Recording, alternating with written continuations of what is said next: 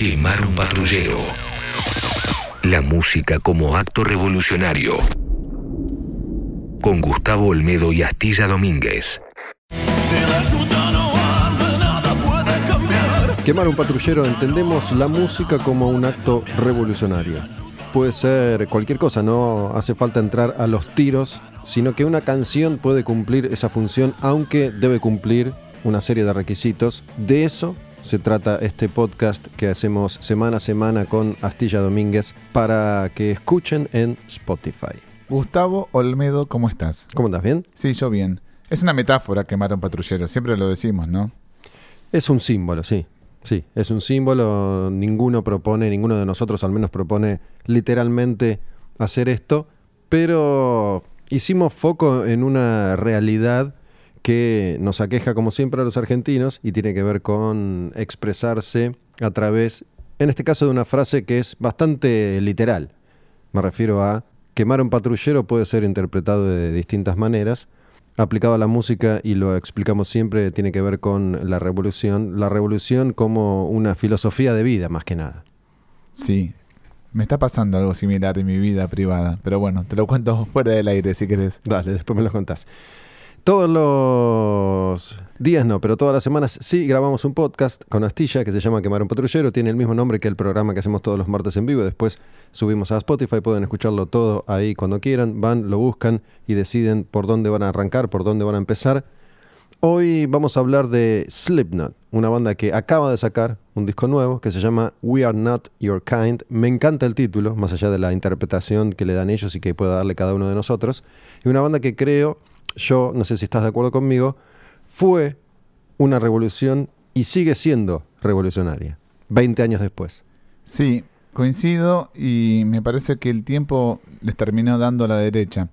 ¿Por qué? Porque ellos vinieron como la última oleada, si querés, del new metal. Antes había explotado Korn, Limp Bizkit, y cuando parecía que no había más nada, en el mismo sello que había propulsado todo ese furor New Metal, que es el sello Roadrunner, ellos parecían que entraban por la ventana, pero se quedaron con el podio finalmente. Sí, digo, hablamos de una época en particular, fines de los 90, principios de los años 2000. Ahí estaba Linkin Park también, que se iba a sumar a ese subgénero que es muy amplio. Como casi todos los subgéneros, son, son amplios y podés meter en la misma bolsa a Slipknot, a Linkin Park, a Korn, a Limp Bizkit y a Static X. Ponele. POD. Más allá, más allá de esto, creo que en su momento fueron una revolución porque, a ver si me olvido de alguien, pero si tratamos de trazar una línea que abarque todos los artistas que de la imagen hicieron un culto y llegaron muy lejos, empezamos por Alice Cooper. ¿Sí? Digo, claramente, no, si Bowie se pintó los ojos alguna vez. Esta es mi propuesta y es muy clara, es muy concisa y no puedo escindirla de la música. Alice Cooper. Sí, coincido, por supuesto. Kiss. Sí. Perdón, en el medio pongo a los New York Dolls, pero bueno, ese es otro plano si querés. Fuera. Qué lástima. Fuera. No. Hablemos, hablemos en serio. Hay que vender millones de discos. Hablemos en serio, te lo pido por favor. Qué pena, otro te día. Lo pido por favor. Digo, hay bandas que han revolucionado a partir de su imagen, pero no al nivel de Alice Cooper o de Kiss. Bien. Marilyn Manson. ¿En el medio no hubo nada? ¿Quién estuvo? De los 70 a los 90 y pico no hubo nada. No. El hair metal no tuvo sus toques importantes con. Para, vamos a, vamos a Reformulamos. Vamos a rebobinar. Revoluciones. Motley Crue no tiene nada que ver con, con esto. Digo, estamos hablando de artistas que armaron y crearon un mito a partir de la propuesta escénica, teatral, de la imagen y de la estética el rock siempre toma elementos más menos, pero hablo de una revolución concreta, real. Alice Cooper salió a hacer algo que nunca nadie había hecho antes. Kiss también. Okay. Marilyn Manson me parece que también. Digo, que lograron encima asustar, pero realmente asustar. Hubo gente que les tuvo miedo, les tuvimos miedo. Después de Manson, creo que viene Slipknot. Después de Slipknot, si querés, viene Ghost. Y para mí no hay más. Ghost no asusta a nadie. En su momento, digo, tenía algo muy, muy claro y muy, muy concreto que llamó muchísimo la atención. Sí, sí, Hoy es una banda que no, no, se, no se la puede separar de su imagen y de su propuesta conceptual. Más allá de que uno termina siempre conociendo las identidades de los músicos que empiezan ocultando su identidad. Salvo Alice Cooper, no sabíamos quiénes eran los músicos de Kiss. Marilyn Manson, había tantos mitos. ¿Te acordás que decían que era uno de un programa, Kevin, de un programa de televisión? Sí. Kevin era el, nombre del programa, no me acuerdo el nombre del actor. Bueno, Slipknot no se sabía quiénes eran hasta que se supo Ghost lo mismo. Slipknot entra en esa categoría. Tal vez, no sé si la más extrema de todas, pero leí algo, pasa algo muy, curioso con Slipknot y, y sucede con estos artistas a veces. ¿no? Y es que los medios de comunicación dedicados al entretenimiento que están en el mainstream y que siempre ignoran al rock y sobre todo al heavy metal, tienen que prestarle atención a este grupo de bandas. Alice Cooper, Kiss en mayor o menor medida, digo, Kiss siempre fue una banda odiada y resistida por, gran parte de la humanidad, pero Manson o Slipknot son bandas que por alguna razón logran colarse ahí donde Iron Maiden no puede. New Musical Express NME hace poco publicó una entrevista con Slipknot y alabanzas totales, cinco estrellas, puntuación máxima para, para el disco nuevo que es We Are Not Your Kind. Y ahí aparecen estos elementos de los que uno se tiene que agarrar y atajar, que son pintorescos, pero que a mí a esta altura ya me resultan forzados y aburridos. ¿no? Así como existe la mitología de Kiss, que pisaban pollitos, bla, bla. Ahí dicen que Slipknot tenía un ritual y era llevar en gira a pájaros muertos en jaulas que olían antes de salir a escena para sentir de cerca la muerte, el olor de la muerte y vomitaban adentro de sus máscaras. Imaginen el olor de esas máscaras. Entiendo que estamos vendiendo una nota, una banda, hay que llamar la atención, pero a mí, a los 50 años, me aburre, te lo saco eso. Es intrascendente, irrelevante para la realidad de una banda como Slipknot, que acaba de sacar un muy buen disco, no sé si lo escuchaste más o menos bien, más o menos poco. Lo escuché y a pesar de que nunca fui un gran fan de Slipknot, sí considero todo lo que vos estás diciendo, que fueron importantes y que incluso fueron la propuesta más extrema de todo ese movimiento New Metal. Me parece que este último disco es muy bueno, independientemente de la etiqueta, si querés, del género y de su trayectoria. Tiene momentos muy, pero muy buenos. No leí la crítica que decís vos de Enemy, leí otras por ahí más del palo. Y me parece que nunca pierden la esencia también los muchachos de Slipknot. Siendo quienes fueron, son hoy en día también. No es que reformularon drásticamente su propuesta para acaparar nuevo público. Siguen siendo ellos. Bueno, con respecto a esto, ¿no? La imagen de Slipknot, cuando los conocemos en, en el año 1998, 99, creo que es que sale ese, ese primer disco conocido, habían grabado uno anterior que, como los discos de, como los discos de Pantera, tratamos de enterrarlos lo más profundo posible. Mamelucos, caretas, no sabemos quiénes son, muchos integrantes, son nueve, numerados, no tienen nombres, cada uno cumple un rol, una función, dos percusionistas, un DJ, uno que toca sintetizadores, ¿no? como mucho agregado que visualmente le aportaba y le aporta un montón al grupo. No es lo mismo ver tres tipos que ver nueve saltando como locos sobre, sobre un escenario. Sabemos que son de Iowa, un lugar metido ahí en la América profunda, oscura, blanca, conservadora y recalcitrante, con esta cosa de el miedo, el terror, los demonios, que sigue siendo un poco el mismo, la misma propuesta que, que tienen hoy en día. ¿no? Esto de exorcizo lo que me pasa, ya basado completamente en mis últimos años, a los tipos les ha pasado de todo personalmente, han cambiado integrantes, se murió uno, esas cosas que siempre suceden en la vida de los grupos. Tienen algo que es muy importante, que es la, marca Kiss, la marca Maiden, la marca Megadeth, ¿no? esto de poder marketinear su propuesta visual y darle siempre un nuevo impulso que tiene que ver con cada etapa tiene una nueva máscara, una nueva indumentaria y eso siempre hace que se renueve. ¿no? Siempre se puede jugar muchísimo visualmente con, con eso. Están haciendo conciertos en vivo, siempre son, son una buena banda para, para ver en vivo. Pero a mí siempre me llama la atención esto, cómo es que una banda tan extrema como Slipknot se cuela en esos lugares prohibidos para la música pesada, ¿no? que salvo hasta, hasta Metallica le ha costado meterse en el NME, por ejemplo. ¿Sí? que es un, medio de, Gran Bretaña que dejó de salir en papel hace, hace poco, pero es uno de los más prestigiosos y que sobreviven hace, hace décadas. ¿no? Vendría a ser como la, Rolling Stone de Inglaterra. ¿no? Sí, sí, sí. Eh, New Musical Express, más Exacto. vinculado, si querés, a la esencia británica la esencia musical británica, Britpop, si querés, post-punk. Sí, siempre. No tan vinculada con el rock ni siquiera. No, no, pero la verdad es que siempre, siempre tienen la bandera y la camiseta puesta de, de su música, ¿no? La música de, de, Gran Bretaña. Tratan de venderte mucho muerto siempre, cada tanto, pero apuestan todo el tiempo a la escena, a la escena propia, que eso habla bien de ellos.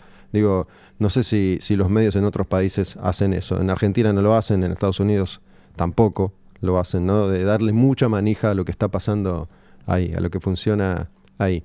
Pero te quería decir algo, leyendo esta misma nota, a propósito de los trajes y de las máscaras, ¿no? Jim Root, uno de los guitarristas, dice que les costó mucho esto de adaptarse al marketing y a lo que significan esos trajes, porque en un momento era la no imagen, era justamente el anti-marketing. Bullshit. Sí, mentira. Mentira. Mentira. Poco creíble. Muy poco, muy poco creíble, sí. Si querés ser la anti-imagen, justamente no adoptás esa postura de me pongo mamelucos numerados con máscaras, no sabemos quiénes son ustedes. Sí, de hecho nos mencionó Jim Root que hay un nuevo percusionista. Sí, que no se sabe quién es todavía. No se sabe quién es. También ayuda al mito, ¿no? De un, entre comillas, intrascendente que se fue, que era el percusionista, que tuvo problemas con, con ellos por, por guita, en definitiva, entre otras cosas. Vino un reemplazante y no se sabe quién es. No se sabe quién es. Me parece que más allá de que esto debe haber surgido como un juego y ahora está la expectativa de finalmente, tarde o temprano se va a saber quién es, para mí tiene que ver también con, para, vos acá firmá, estás a sueldo, te pago 500 dólares, por show y no pidas más nada.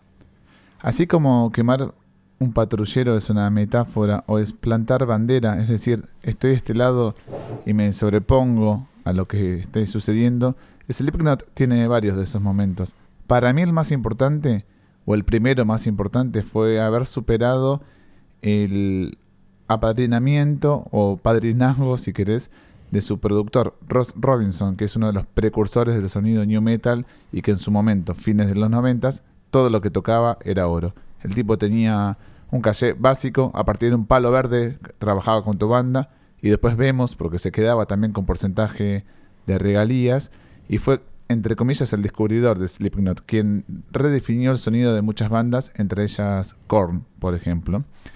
Limp Bizkit también. Entonces, salir de la escudería de un tipo tan prestigioso a fines de la década del 90 fue para, mí una decisión de voluntad propia de Slipknot, diciendo, bueno, me serviste para esto, ahora voy a ir a buscar más. Luego, como bien dijiste, murió el bajista. Luego se fue, para mí, el que era el miembro más importante detrás de Corey Taylor, que es el baterista, Joey Jordison, que es, aparte de Lars Ulrich, si querés, esos bateristas, no solo por la estatura, sino esos bateristas que les gusta mediáticamente participar en las entrevistas, hacerse notar, en vivo lo mismo, especie de showman. Miembro fundador, aparte, importante. Miembro fundador, eh, un tipo adorado por los fans, me parece que a pesar de la máscara, él era como la voz cantante de, de, Slipknot, y ahí es donde Corey Taylor redobla su personalidad, donde ya lo vemos después a él más seguro de su perfil. Es una especie de Hetfield también en eso, el crecimiento como se fue dando la personalidad de Corey Taylor, tanto en vivo como en los medios y compositivamente. Y lo último que estábamos hablando del guitarrista Jim Root. Jim Root es el guitarrista, era el guitarrista de la banda paralela de Corey Taylor, Stone Sour y lo echó eh, de Stone Sour Corey Taylor. Hubo una pelea o no sé, no se sabe muy bien qué pasó en el interim, pero en Slipknot eh, eh, Jim Root funciona y no fuera de Slipknot. O sea, también habla bien de eso, ¿no? Esto es una entidad y la vamos a respetar. A mí me parece que para el lado del cambio de integrantes, el hecho de que usen disfraces y máscaras ayuda siempre, porque no, no es tan chocante no te cambia la cara, te cambia la máscara, en todo caso. Y encima te da la oportunidad de renovarte, de tener una figurita nueva, una, máscara nueva. Yo me acuerdo como, como fan de Kiss, si bien me dolía en su momento que se fueran los originales, me generaba una emoción y una expectativa impresionante saber quién iba a estar ahí, ¿no? Eric Carr primero, Vinnie Vincent, que son los que tuvieron maquillaje, ¿no? Crear un nuevo personaje, un nuevo maquillaje, algo más que, que podés eh, ofrecer y que podés vender. En el caso de Slipknot, se pone la máscara cualquiera y automáticamente es uno más de ellos. Pero acá yo creo que al menos yo voy a hacer un, mea culpa.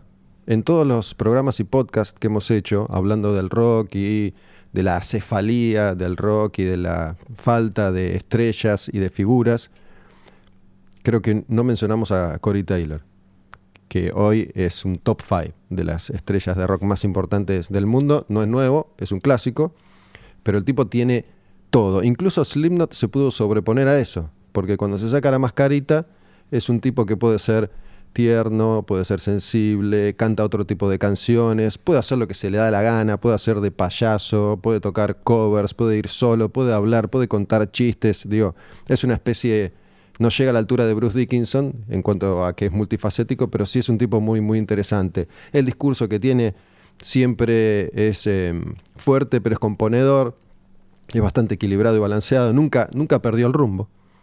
Nunca perdió el rumbo, más allá de las cuestiones que le, haya tocado atravesar en su vida. Bueno, parece que este disco tiene que ver mucho con, un divorcio de hace, de hace, un par de años eh, y estas cuestiones que lo pueden afectar a nivel personal. Nunca trastabilló, nunca derrapó, nunca dio pena ni lástima. Yo lo veo más parecido a Henry Rollins que a Bruce Dickinson. Puede ser, sí, en cuanto a personalidad, es verdad. Y, y digo. Lucidez también. Bruce Dickinson es el más multifacético de todos, me parece. Eh, pero, pero es verdad, sí, en cuanto a personalidad, postura, estética y lo que hace, es cierto. Tiene por ahí más, más puntos en común con Henry Rollins. Aparte, también respeta esa figura tradicional del norteamericano, del que maneja muy bien la cámara, del que se espera a veces que se corra de la línea, pero él no, se mantiene siempre respetando una filosofía y hasta una ideología también, si querés. Sí, y a mí me gusta ese contrapunto. Digo, Stone Sour en, un momento me, parecía irrelevante, pero creo que le, dio un contrapunto. Si bien hay momentos, sobre todo cuando Slipknot se pone más sensible, que por ahí se mezclan, es cierto que son dos entidades completamente distintas. No, Slipknot es mucho más extremo que, que Stone Sour, y ahí él se muestra tal cual es. Pero mm, el tipo puede entrar y salir de los dos proyectos y, y de dos facetas completamente distintas y salir bien, salir airoso, salir triunfador. Y hoy creo que la existencia de una banda como Slipknot en la actualidad del rock y de la música pesada es fundamental, es muy importante. No me estaba dando cuenta de esto hasta ahora que salió el disco nuevo y bueno, está la campaña de promoción a full, entonces es imposible no cruzarte con Slipknot si te, si te interesa la música. Ahora que estamos hablando también se me ocurre otro factor que es para mí determinante en la faceta de Corey Taylor, que se traduce por supuesto al grupo, le gusta el papel que, que, o que tiene otorgado o que ganó o que le dan los, los medios, la posición que ocupa. Por ejemplo, Mike Patton de Fate No More, un tipo anti-estrella de rock, un tipo que se le daba su micrófono lo que tendía a decir eran pavadas irrelevantes para la entrevista, era un perfil más jocoso, le quitaba esa seriedad y esa solemnidad de la estrella de rock. Eso se tradujo en el grupo. Fue y vino y pasó casi desapercibido el retorno de Faith No More, a pesar de que grabaron un disco.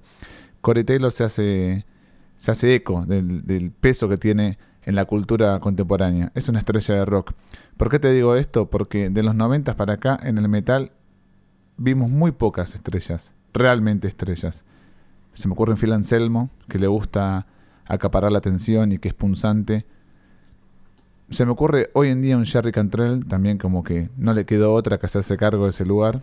Y se me ocurre un Corey Taylor. Después, muy pocos que estén a su altura. No sé, ni, siquiera sé si Manson y creo que Jonathan Davis relegó bastante terreno. Es cierto, Jonathan Davis con también está por sacar disco nuevo. Los bancos los banqué siempre los bancaré siempre, pero bueno, no es, no es tan relevante su, su figura. Lo de Anselmo es cierto, aunque él eligió el under y desde ahí es muy difícil dominar el mundo, es una elección, pero sigue siendo un tipo relevante y un tipo bastante, bastante cuerdo a la hora de, decir. Jerry Cantrell yo no, lo pongo a esa altura, la verdad, ahí no, sé si estoy de acuerdo. Digo, no le quito importancia a Alice in y a su rol en la banda, pero me parece que no es una figura tan, tan importante y tan protagonista.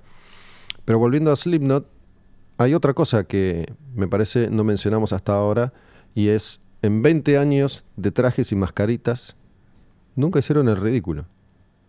Digo, Kiss en un momento terminó haciendo el ridículo. La gran mayoría terminó burlándose de ellos en un determinado momento, cuando empezaron los traspiés. Digo, siempre sucede en el mundo de la música. A Slipknot todavía no le ha tocado, y hasta altura me parece que ya no le va a tocar, sufrir un revés importante. Nunca hicieron algo para que el mundo les dé la espalda y digan, ven, ahora son una mierda, ahora hay que aplastarlos. No les pasó. Digo, Kiss, sí, tuvo que atravesar eso y, e hicieron el ridículo y lo siguen haciendo muchas veces. Manson también, digo, de ser el desembarco del demonio sobre la tierra, terminó siendo un payaso y ahora se ubicó de nuevo en el lugar de un tipo que está haciendo música, arte, no es el diablo y sí es muy talentoso y muy, muy, muy inteligente. Pero hizo el ridículo muchas veces, tuvo que, recuperarse un poco de, de ese lugar. Digo, a Metallica le pasó, a Maiden le pasó esto de tener que sufrir graves reveses y ver que su trascendencia y popularidad merma bastante, o por lo menos se los critica mucho. En el caso de Slipknot no sucedió eso. Y ahora parece que están pegando como un subidón. No dejan de ser un clásico. Me parece que es una banda clásica ya a esta altura. Al nivel de Pantera. Sobre todo en los Estados Unidos. Y si vemos el reflejo de los festivales, que siempre están ahí arriba de todo, son un clásico. Sí, yo creo que sí, estoy de acuerdo. Y, es una banda gigante. Por eso me, llama la atención de mí mismo no mencionarlos más seguido al lado de Maiden y, de Metallica.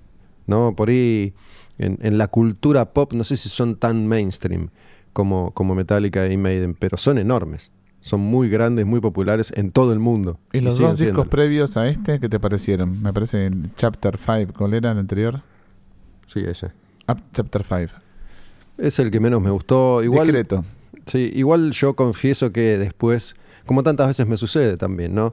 Cuando me acuerdo, ¿no? hablando de otra época, de otra generación, Slipknot saca ese, ese primer disco que se llama Slipknot en el 99, creo, por eh, Roadrunner.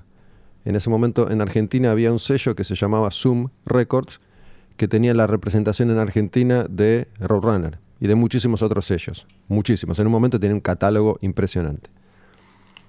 Y antes era habitual que uno fuera a las discográficas a, hacer notas, a, buscar discos, a visitar, a pasear, a arreglar alguna que otra entrevista. Bueno, una vez fui a Zoom Records, que quedaba ahí en el, en el centro, y siempre iba a buscar CDs. Estamos hablando de hace 20 años atrás. Y una chica, no me acuerdo cómo se llamaba, que estaba trabajando ahí, me dice, me llegó esto, toma.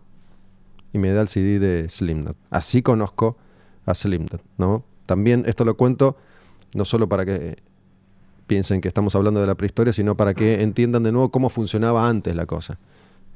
Nadie sabía, o casi nadie sabía, en Argentina y todavía en el mundo, de la existencia de Slimnot. Yo llevé ese CD, el domingo voy a Tiempos Violentos, que era el programa de heavy metal que hacía entonces en, Rock and Pop, pongo dos temas y fue una revolución, como sucedía en esa época, ¿no? Yo ya lo he contado algunas veces. Era otro periodo otra manera de comunicar, otra trascendencia podía llegar a tener simplemente pasar una vez una canción en un programa de radio. Enseguida fue como un virus. A las dos semanas ya Slimdot en el mundo era una maravilla, una sensación. Fue inmediato el impacto. A ver, el disco que te dieron, que era de difusión o era el adelanto de lo que iba a ser el disco finalmente. No, era el disco con, el arte. No me acuerdo si era un, un, disco. Muchas veces se importaban discos. Entonces vos ibas a la disquería y, te vendían el disco o de Estados Unidos o de Brasil, claro. en general de Brasil. A veces llegaban las muestras que eran originales de Estados Unidos y, te, lo daban. Y a veces se editaba acá en Argentina y te lo daban. Me parece que era el disco de, Estados Unidos que tenían ahí, que lo iban a editar a, la brevedad. claro. Sí. Pero fue como, fue como una, como una revolución inmediata, instantánea, digo, impactante, ¿no? era bestial en ese momento. Y, la propuesta escénica, yo me acuerdo que al poco tiempo los vi, los vi en vivo, afuera, y era una cuestión de fascinación. ¿Cómo, cómo va a ser esto? ¿Cómo va a, ser, va a ser este show? Digo, y el despliegue es impresionante. ¿Sí? Y, es algo que no pudimos para ver, no pudimos contemplar muy bien acá en, Buenos Aires, ¿no? La primera vez fue una obra flojón. Bastante flojo. Flojón, lindo lugar para ver a Slimnot, pero el show no, no, no, fue, no fue de los mejores. Pero hoy, si, si ven en YouTube lo que están haciendo sobre, sobre un escenario grande, están a la altura de, de Rammstein. Sí, sin dudas. Digo, la, propuesta escénica que tienen es impresionante y bueno, tienen su propio festival, que es este, el, Notfest, que, que, encabezan cada tanto. De hecho, están haciéndolo mientras grabamos este podcast, más allá de cuando lo escuchen ustedes.